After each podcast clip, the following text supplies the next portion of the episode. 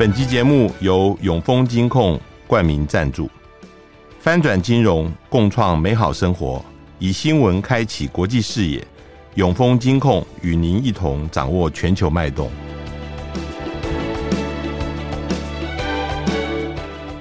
欢迎收听联合开炮。呃，我们今天请到录音室的是巫林祥。呃，巫林祥是我大学的同学，虽然不是同一个系啊。但是打篮球的时候在一起，他打前锋，我打中锋。后来他台大电机系毕业以后，到密西根大学读了一个电机电脑系的硕士，回来当电视公司的记者。那好一段时间没有见面，直到最近这几年在学术的呃会议的场合才碰到，才知道他又回来读政研所。那以他科技的背景，最近拿到台大政研所的博士。我们今天请他来谈在地缘政治下的台湾半导体产业。呃，吴林祥，欢迎来到郭总的会客室。钟伦你好，观众朋友们大家好，呃，听众朋友们大家好。我我我我想，呃，对于呃第一次到我们 Podcast 的人，我总是要问他，就是呃，你怎么会对于现在目前我们谈的这个题目？呃，有研究而且有兴趣，因为你原来是念的是电机系，后来进入新闻界啊，呃，在台视跟公视都服务过，那也经过也经经商过，那为什么最后想要来念一个政治学的博士？那绕了一圈，呃，到最后呃，怎么会到目前这个阶段？过去那个涉猎的领域实在太杂了。哦，我在跑新闻的时候跑金融。那学校的时候念的电机啊、电脑，那所以后来到了这五十岁的时候，我就想我可以收拢到一个专业呢，所以我讲，也许菩萨安排吧。那个因缘机会进了政治系啊，因为我非念台大不可，我想再念一个学位的话，我在台湾很多科系都跟系主任谈过，很多都是我的同学或者认识的人啊。那后来发觉，哎，政治很好，因缘机会进来之后，觉得国际关系非常符合我的个性啊，我比较好大喜功啊，喜欢讨论一些比较大的事物呢。那慢慢在里面发觉有一个领域是很多。呃，学者可能忽略，但是我又有一点点能力可以来研究，就是科技的，我们叫国家权力要素里面，其实隐藏了一个科技能力，在过去。几十年，国际关系你也很清楚嘛，大概也不过就一百年。在过去这个前三分之二之前，大家谈到的国家权力要素的时候，几乎没有人把科技提出来，顶多就是说哦，工业、啊经济，嗯，或者一点点产业。可是到两千年这个 Internet 的时代之后，这科技的力量越来越明显了。所以我觉得这个地方应该值得深入研究，就是科技在国家权力要素里面所能扮演的角色。嗯，我就把它定为我的研究。主题，嗯，然后呢，因缘机会，当然也是因为受到这个美中科技战的影响，然后我们看到这个趋势呢，所以呢，我就定了这样子一个主要研究的方向，等于就是科技权力跟国际关系呢。那我现在觉得非常好呢。呃，但是科技往往也会受到这个地缘政治的一些制约跟影响哦。那个当然，现在已经退休的那个呃台积电的创办人张忠谋就说。他说：“这个台积电会变成地缘策略家的兵家必争之地，你怎么诠释呃这个话？”好，我觉得要把。过去这几年呢，呃，Morris 张张忠谋所说的话，跟其他的外部的环境几个大的事件并在一起来看，就会晓得。我记得那天他讲完这个话的时候，当天他是在二零一九年十一月二号台积电的运动会，当天晚上我台积电的朋友也是同学就打电话跟我说：“哎，老吴啊，我们 Morris 张居然讲了这句话，你看他多懂政治啊！”那我就非常。呃，仔细的问我这同学，我说他讲的是地缘策略家吗？地缘政治家吗？还是什么？我问的非常清楚。然后第二天再看媒体报告呢。那想想看，那是二零一九年，他是二零一八年六月五号刚刚退休一年多的时候嘛。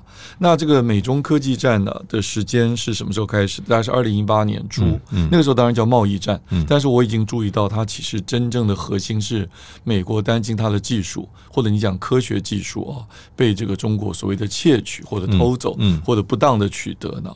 所以换句话说，在张忠谋先生二零一八年六月五号退休之前，他已经知道了美中之间出现了这种摩擦。他那个时候还是董事长嘛，然后呢，他也必须要参战机要，他整整整个的这个策略都是他来决定的嘛。好，然后呢，美国把华为列入黑名单是二零一九年那五月的事情。那这个时候呢，那最主要就是不准。这个台积电帮华为旗下叫海思半导体设计的这个晶片来代工嘛，当然后来有很多的延后，而且在那个之前，美国其实有点犹豫呢。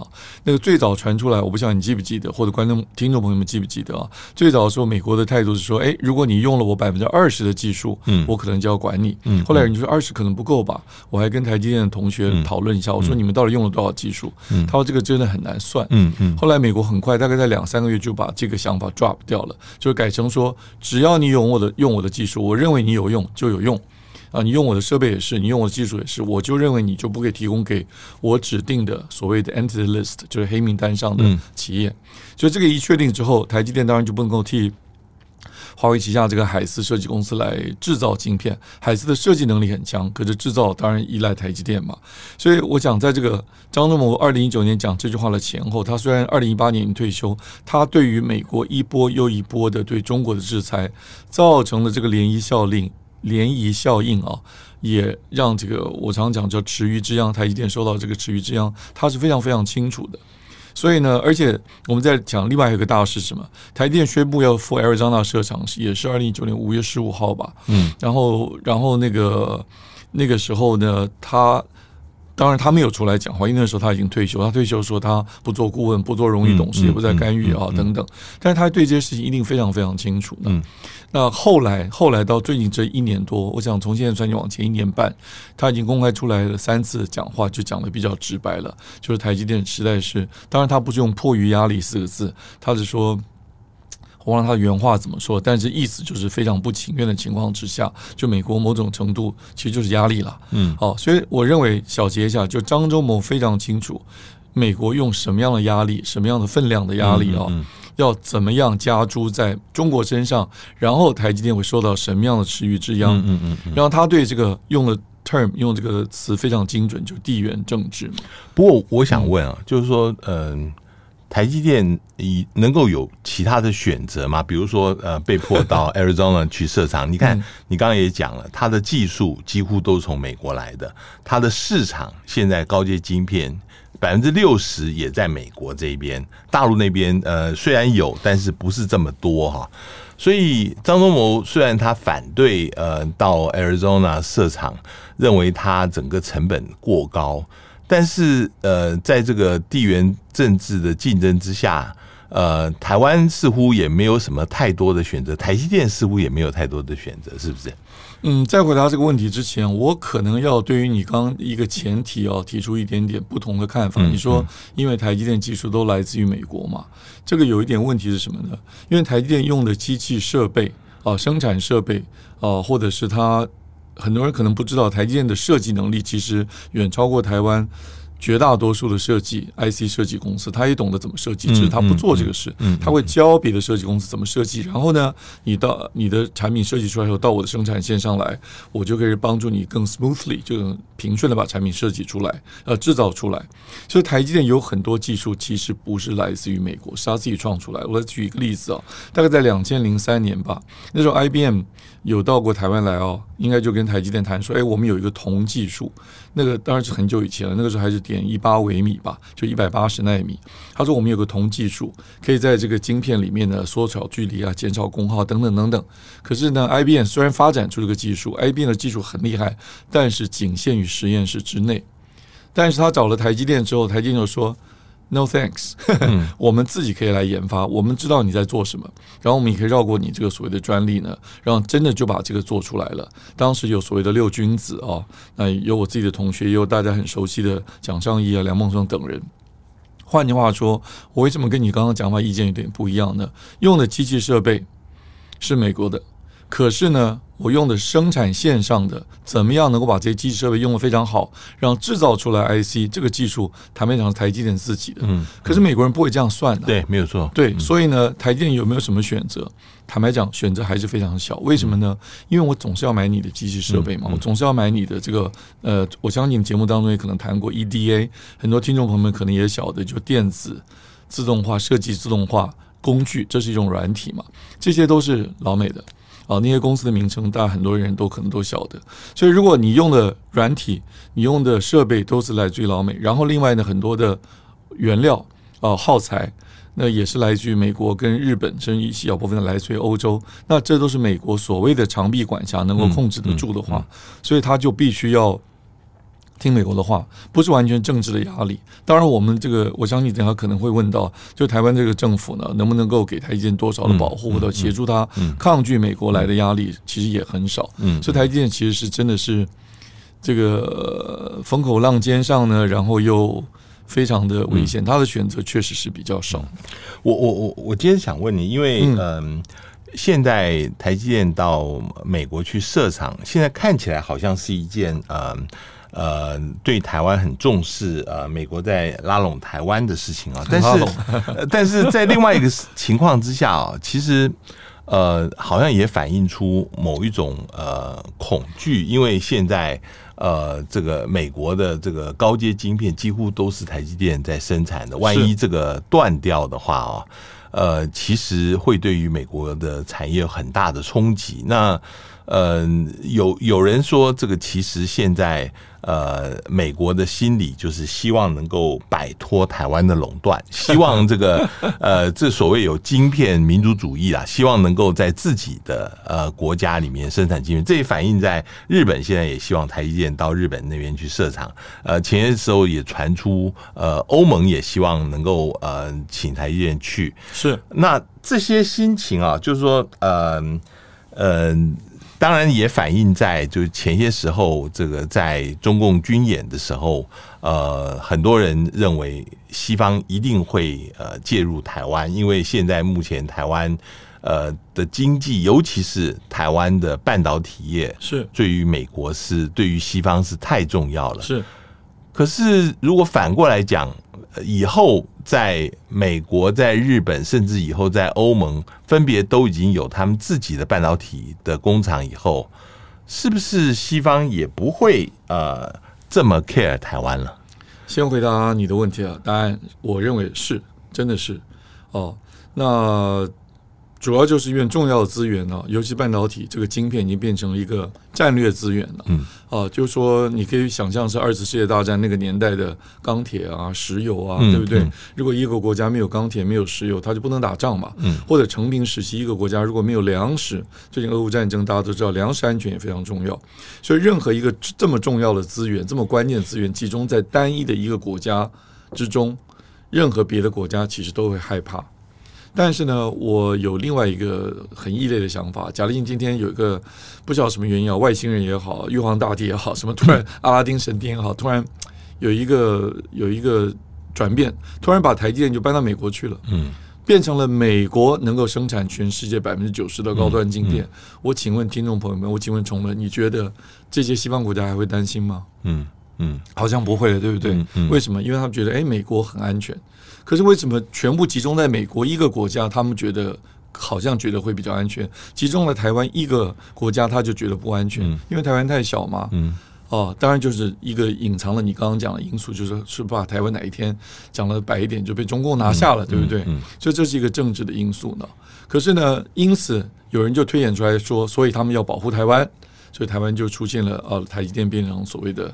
护国神山，对，这个其实是个澳洲记者，是很早，这个记者很厉害，两千年的时候，才两千年吧，就二十年前，他就提出来细盾这个概念，是他最早提出来的。可是当时大家都没有这个概念，等到中美这个科技战、中美这个权力大国权力的博弈开始之后，大家把这一段挖出来，这个细盾啊，台湾叫护国神山这个概念又重新出来。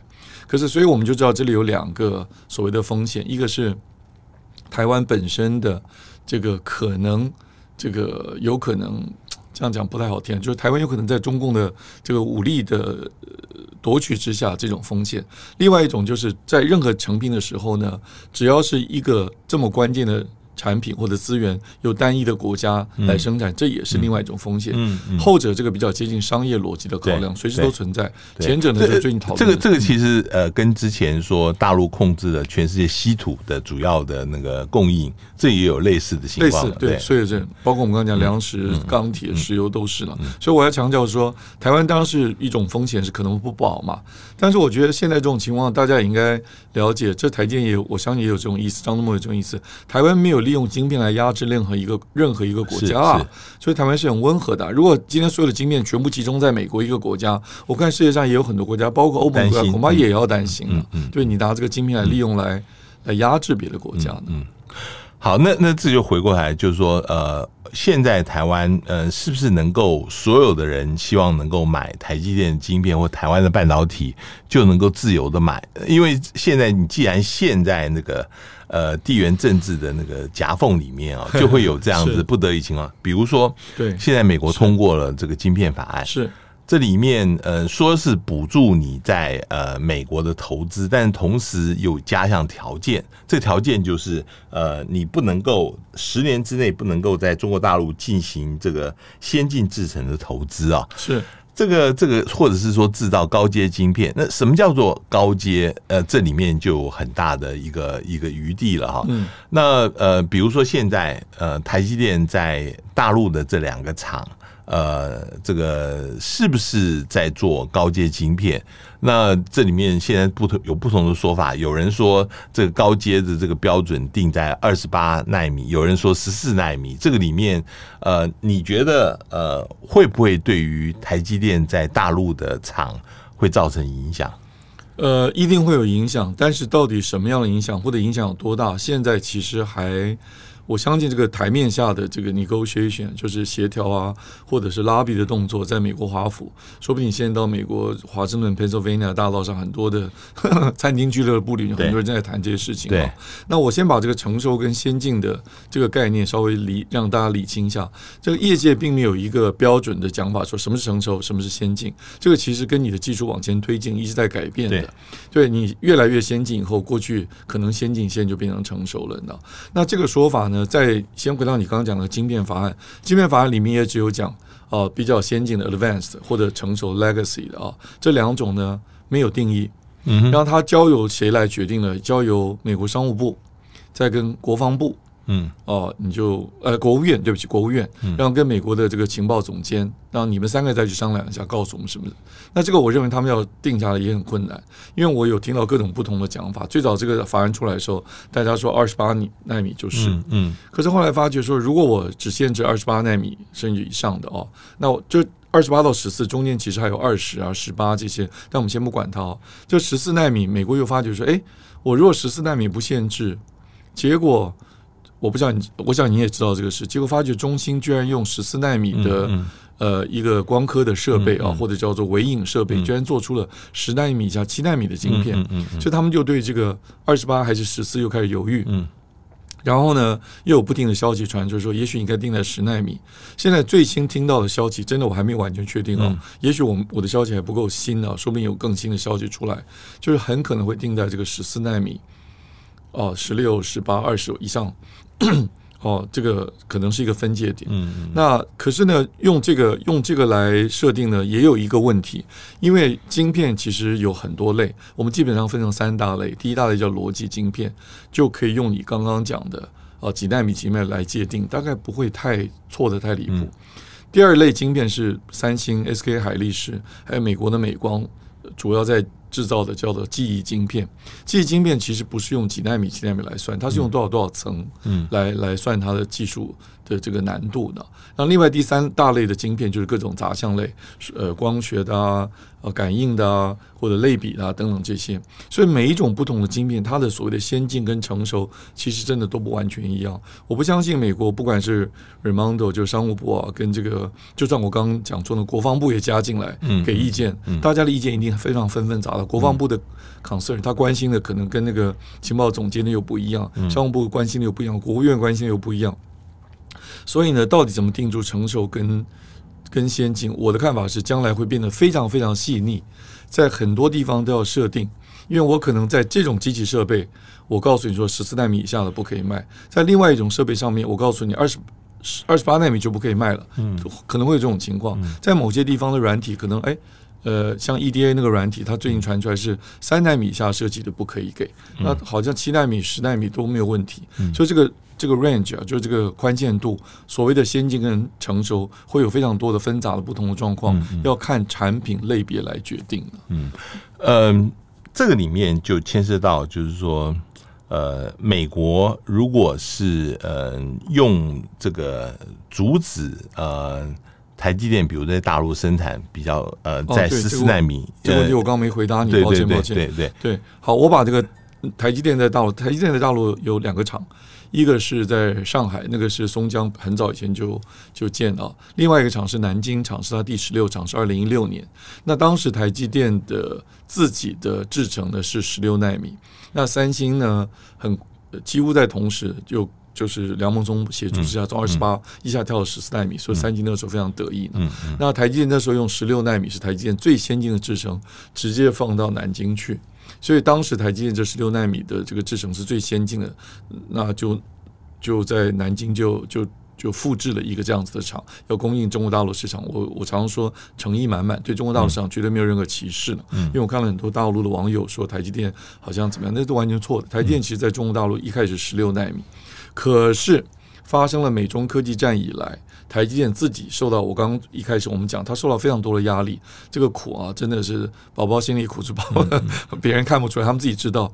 所以说，在去年年底、今年年初的时候，台积电说在南京厂要扩厂的时候，就说我们只扩二十八纳米。嗯，所以那个时候我就感觉到台积电可能有一些内部的讯息，知道美国可能会把这个所谓的禁止的这个分界线会放在二十八纳米就没有问题。嗯，你到二十六、二十八再往下应该是二十纳米啊，他在二十他都不敢去碰。嗯。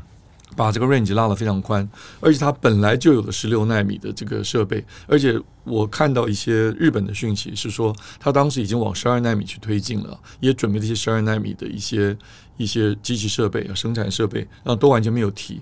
所以呢，就回到你刚刚问题，那如果美国这样子来禁止之后，台积电确实就只能在二十八这个非常非常成熟的这个对台积电来讲，这是非常成熟的这个制程上去发挥。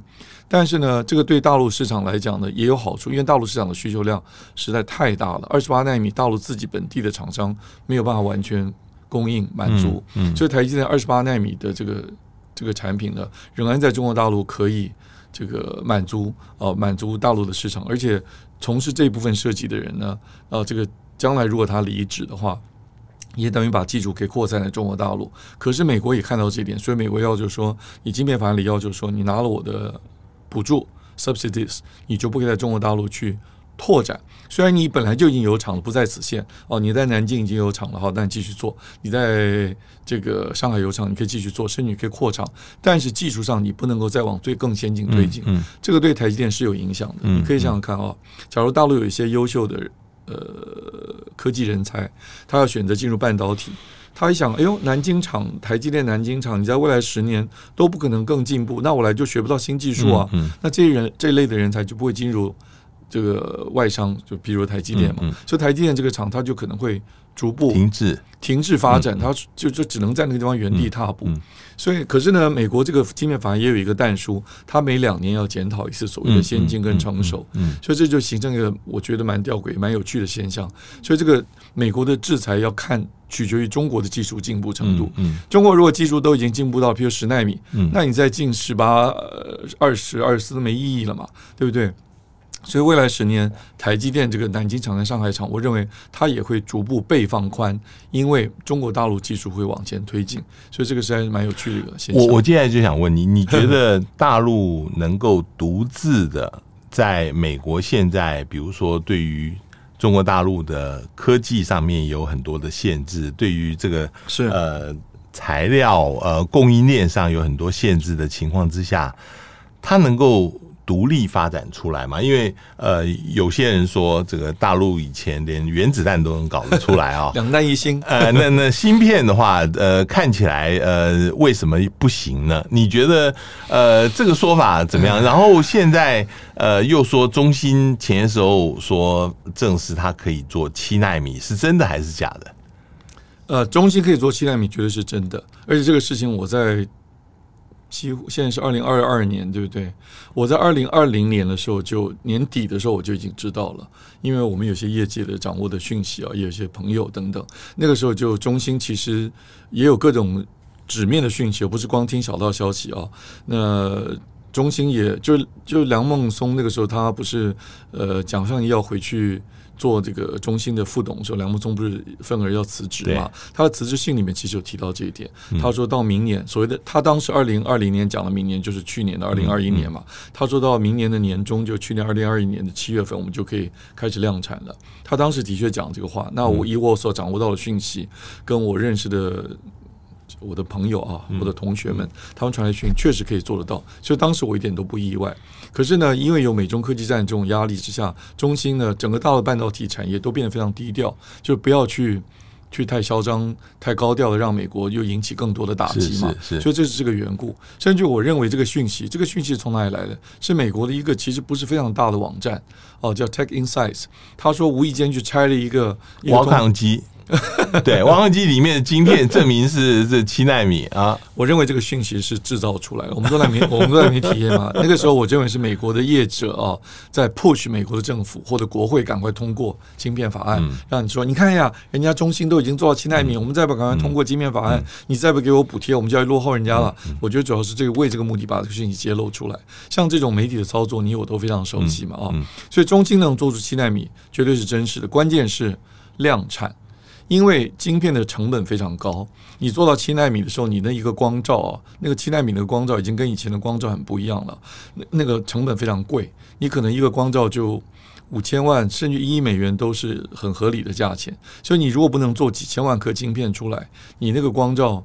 的成本都赚不回来，嗯、所以量产是关键的。不，不过我的问题是说，有很多人讲说，有一些关键技术啊，比如说这个光刻机、嗯、S M S M L 的那个光刻机，有没有这个东西的话，呃，至少据我们所知，好像做不出来。那你觉得不一定是不是？不，呃，不是这样讲。以现阶段来讲，哈，中国大陆要能做到量产，回到我刚刚的概念，量产大量生产，而且稳定，而且良率高。啊，卖出来真的能获利的这种十纳米甚至十四纳米以下的晶片，我认为现在真的是还还有一步之遥。嗯，那原因就是因为没有那个非常关键的生产设备，我们叫微影设备 （lithography system），也就是大陆翻译成叫光刻机哦。那这个机器呢，要能够做出来确实不容易。你刚刚讲荷兰那家公司 ASML，它叫 Advanced Semiconductor，哦，它最后那个 L 就是 lithography 的意思哦，manufacturing lithography。呃，它最新的 EUV，我根据我去年看到这个 Boston Consulting 的报告，跟美国这个半导体协会的合起的报告，最先进的 EUV 呢，里面大概有十万个零件。我回忆一下，对，十万个零件要来自于全球五千个供应商。嗯，嗯，那当时讲说五千个供应商里面，四十六 percent 来自于欧洲本土，当然大部分是荷兰，当然也有一些德国的，比如蔡司的镜片。呃，欧洲其他有百分之二十六也可以供应它，另外还有百分之二十六是来自于美国，还有日本等等。换句话说，一个一一部光刻机的啊，有十万个零件，来自于五千个分布在全世界的供应商。如果今天中国大陆独立要自己做出，当然大陆也有这个上海微电子等等，它也在做了，它也已经在做了，它就必须你所谓的独立的概念，就是它要能取代这五千家供应商来自于全世界十万个零件，通通要。自给自足，这确实是非常大的挑战，嗯，不是那么一蹴可及的。嗯，你如果给他无限长的时间，他当然可以做到嘛。嗯，但是问题就有多少时间可以让他，让他在多少时间之内他必须要做出来，确实是不太容易。而且现在加上美国的管制或者压力压制，就是让他很多零件。海外买不到，我这样讲吧，我结论一下，就是全世界其实没有任何一个国家可以单凭自己一国之力，包括美国自己一样，包括荷兰、德国，任何一个国家，日本都一样，没有办法凭自己一己之力把整个半导体产业的供应链完全都自给自足，是做不到的嘛。嗯嗯嗯嗯。好，那如果是这样子的话，呃，现在目前对于大陆的半导体产业有两个看法啊，有一个看法是说，就像你说的，呃，其实现在是非常非常的困难。呃，根本是做不到的啊、哦。那嗯、呃，大陆，而且呃，如果是要开始的话，可能要从头从基础科学科学这边开始呃建立起，才能够开始做得到。这个他已经有基础了，嗯、对，有基础，然后呃，需要人才等等。那嗯、呃，有人就认为说，其实这个时候，呃，台湾如果是在那边仍然是居于一个领先地位的话。其实相当程度是，嗯，不会让大陆能够发展的太快，然后同时能够等于居于它的领导地位这样子，等于有一点嗯、不能说是控制，至少是主导整个发展的方向，所以嗯。往往往可以占据到那个比较有利地位，不要到最后变成大陆自己反而弯道超车，变成领先了整个世界半导体。你觉得这两种说法哪一种比较？有一个是完全不可能，大陆现在。半导体工业能够发展的出来的，有一种是说，呃，它将来还是有可能自己独立发展出来的。你觉得呢？我现在观察到的状况是，因为半导体是一个非常长的产业链啊，从最上游的刚刚讲到 EDA 的软体啊，到 IC 设计的软体啊，啊，里面当然还有很多 IP 啊，就是智慧财产权的特定的软体，然后到这个 IC 设计的工具软体，然后到这个设备生产制造。那我们叫这个后，在后段还有所谓的封装测试，它是一个非常长的产业链，而它不是一条链，它是一个网，分布在全世界。那我们刚刚已经讲，这概念上就中国大陆要全部自给自足。如果美国现在给它压力就就是这么大，意思就是说，国外你从国外可以买得到，我都让你买不到，不管设备还是产品，那你自己要想办法制造，我让你就跛脚，你就自己制造不出来。所以中国大陆必须要把这这么长的产业链面里面的每一段都补上。确实是很难。那但是我观察到中国大陆很努力，在每一段在努力在做，而且的确都每一段一段一段在追上。然后你刚刚讲到那个光刻机或者说这微影设备是距离比较远的一段，但有的部分也确实也比较接近了。我可以举一个例子，举一个大家比较熟悉啊，因为听众朋友们可能用手机用电脑都知道，电脑或者手机里面一定有记忆的部分嘛，记忆体，记忆体里面有记有记忆晶片。那在二零一四年，中国大陆不是推出了所谓的大基金，就是集体电路的这个国家发展的这个这个基金哦。然后那个那个人很有名，叫赵伟国，对不对？嗯、赵伟国最近好像有点状况啊，嗯嗯、他就真的就拿了很多钱，然后成立一家叫长江存储，英文叫扬子，就扬子江嘛。然后在这个武汉光谷，那谁去帮他做这个事？是台湾的台积电第一任的厂长叫高启全。也在南亚科待过的高启全，就在五六年前，就二零一四年，二零啊不止五六年，二零一四、二零一五年的时候，就去帮忙这个长江存储，在武汉就把它做的做起来。如果照你刚刚的概念，他那时候真的也是从零开始啊，嗯，但是所有的基础，包括物理、材料、化学，还有一些机械、微电机等等这些，中国大陆不是没有人才，所以这个长江存储就做得很不错。怎么样的很不错呢？到现在，它其实已经可以跟美国最主要的一家公司叫美光，然后韩国最主要就是三星跟 SK 海力士 Hynix，其实某种程度已经可以叫鼎足而三。嗯，嗯，嗯，那我刚刚讲到晶片有不同的标准来看它是先进还是成熟，逻辑晶片是用几纳米，那记忆晶片是用多少多少层？那三星因为在一百多一百二十八层吧。还有一百六十八层，数字详细数字我记不得，因为它的成本效益很高，所以三星没有急着往两百层以上去推。可是美光呢，就往两百层，前阵宣布它已经两百三十二层。然后呢，韩国你知道韩国人嘛，总是不服输啊，这三星跟海力士说啊，我们也有两百层，然后就他也开始推出。可是呢，从从高启权一开始在帮二零一四年、二零一五年、二零一六年帮这个。呃，长江存储做出三十二层的时候，别的国家我刚刚讲这几个公司已经做出四十八层，甚至做出七十二层，可它就等于后面要慢慢超车嘛，不是超车就追赶嘛。现在长江存储已经可以做到将近两百层，但是它也变得非常低调。嗯嗯，它两百层以上，我相信它很快就可以做出来，但它也很低调，就不希望引起打压，因为从四月份开始就一直有谣言说美国也要。就像对付华为一样，要来对付长长江存储，所以长江存储非常低调。但这个靴子到现在还没有落下来，所以我要讲就是说，你看我举的这个长江存储这个记忆晶片做例子，从二零零四年到现在也拉到了世界第一领先群的等级。所以它不是每一个部分都追不上，有的部分可以追上，可能快一点；有的部分可能还慢一点。我刚才举很多的例子。那显然我们刚刚就看到两个嘛，一个记忆晶片。某种程度差不多追上了，嗯嗯、可是那个光刻机的部分就就还还有很大的距离，所以它会逐步追上，但要多少时间呢？这个每一个 section 就这个整个供应链的每个 section 追账的时间可能都不一样的。嗯，好，我我我我想问一下那个、嗯、呃，关于这个呃所谓这个四方晶片四方联盟 Chip Four 的问题啊、哦，是。是呃，原来说是八月底开，现在可能延到这个九月，呃，九月来开。那现在目前是呃，美国、日本、呃，韩国跟台湾，台湾这四个地四个国家。嗯，呃，当然，韩国跟台湾才是真正这个生产晶片。其实日本跟美国其实相对来讲都比较少了哈。他们的制造能力都制造能力都比较行，都比较不行。那我的问题是，嗯、呃，这个 Chip Four 的。功用是在哪里？嗯，那嗯，到目前为止，嗯、呃，有说要邀请台湾以主权国家的身份参加啊？那那又是怎么样情况？你看，你一讲到主权国家，我就笑起来了，嗯、因为我觉得，如果我我当然认为台湾利用这个机会啊，可以要求一些回报，因为这是我们非常少有的筹码嘛。台湾有的筹码不是太多嘛，一个小国。能够被大国觊觎啊，或者被大国重视，就是它的市场是不是够大啊？它是不是有什么天然的资源呐、啊？那它是不是这个台湾都没用？但不过台湾市场也不小了，美国至少你看牛肉要卖点来，猪肉要卖点来，嗯嗯嗯、台湾也有点市场，有点购买力。但台湾最之前台湾最重要的。呃，价值就是战略位置嘛。现在有一个人造的产业，嗯，就是这个半导体，这是我们的筹码。所以美国既然有求于我们，我们当然甚至应该要点回报。但你说可以利用这个机会就就要到主权国家的承认，我觉得机会还不是太大，因为相对于这个主权国家承认，造成更大的中国的反弹等等，这个半导体我觉得还没到那个分量。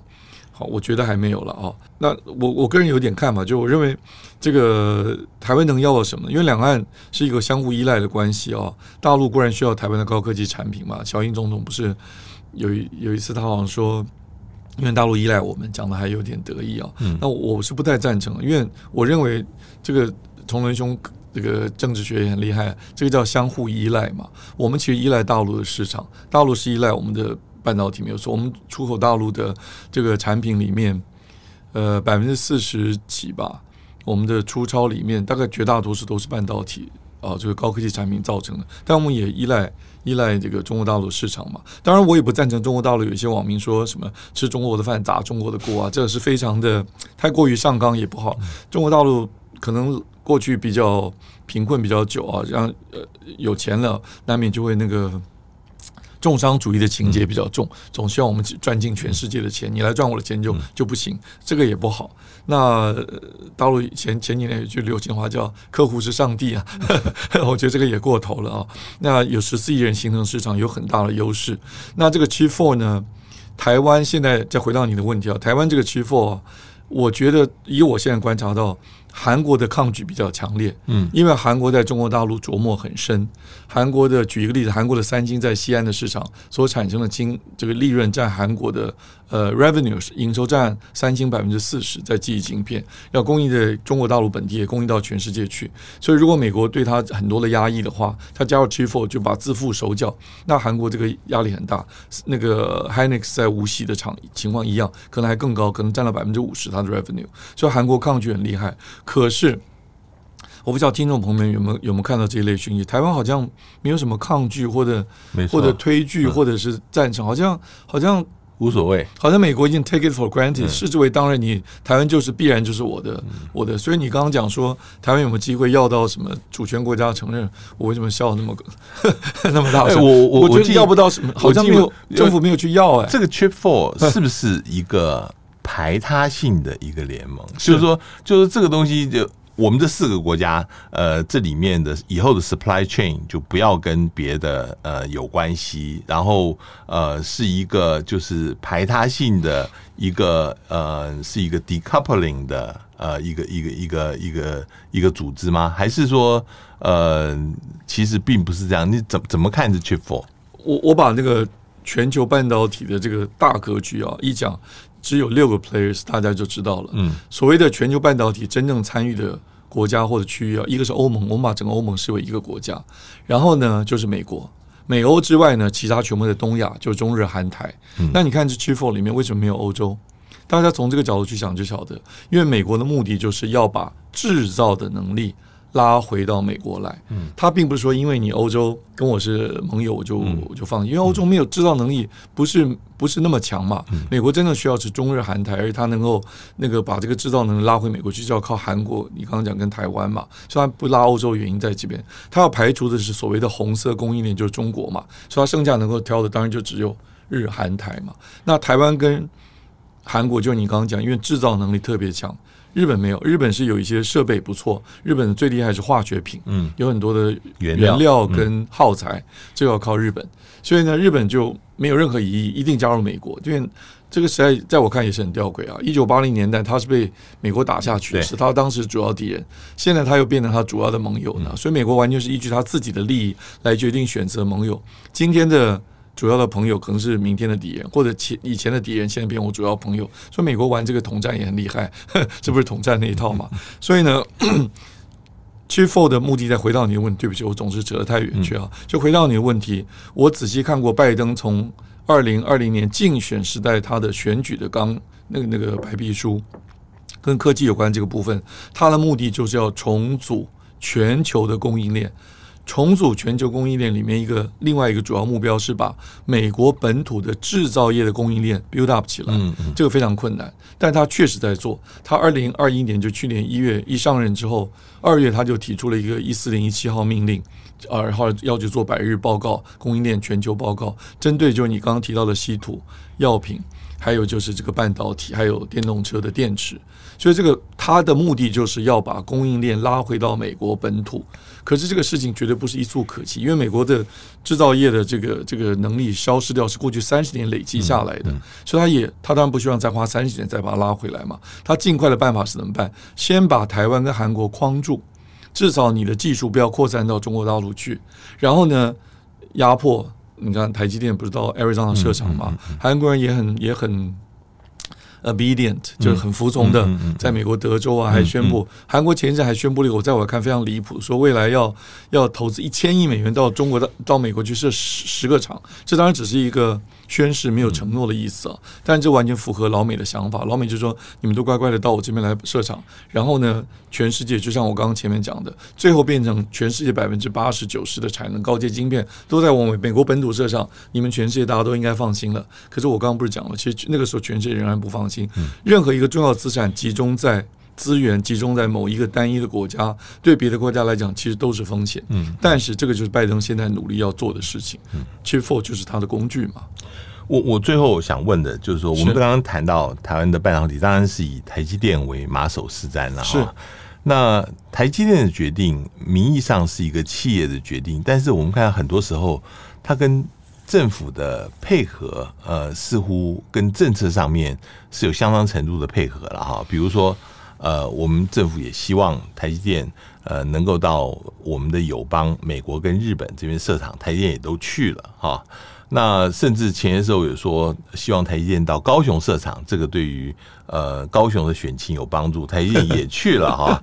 那那那那这个呃台积电跟政府的关系究竟呃你觉得是一个什么样的关系？当然反过来讲啊，其实台积电有很多地方要靠政府，譬如说它现在用的电是百分之八的台湾整个的电力啊，那水又更不用讲了啊。这个东西如果没有政府在后面的支持的话，台积电的生存跟发展也会受到影响，你你觉得呢？我觉得任何企业像台积电这种规模，当然都需要政府最多的协助。那在台湾，就是国内的这个哦，这个你刚刚讲到那个五缺嘛，就是水电啊、地还有人啊、工啊，那这一部分。政府当然都能够协助。我举一个例子，就是去年我看到教育部用这个光速啊，在台清交城都成立了半导体学院呢、啊。那这就提供人才嘛啊，所以那你刚刚讲到高雄，我倒不觉得高雄那个完全是为了配合陈其迈等等。